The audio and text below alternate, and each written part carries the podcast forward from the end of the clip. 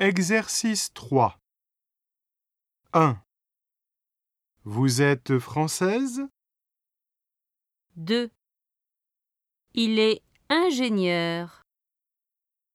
3. Elles sont italiennes 4. Ils sont chinois.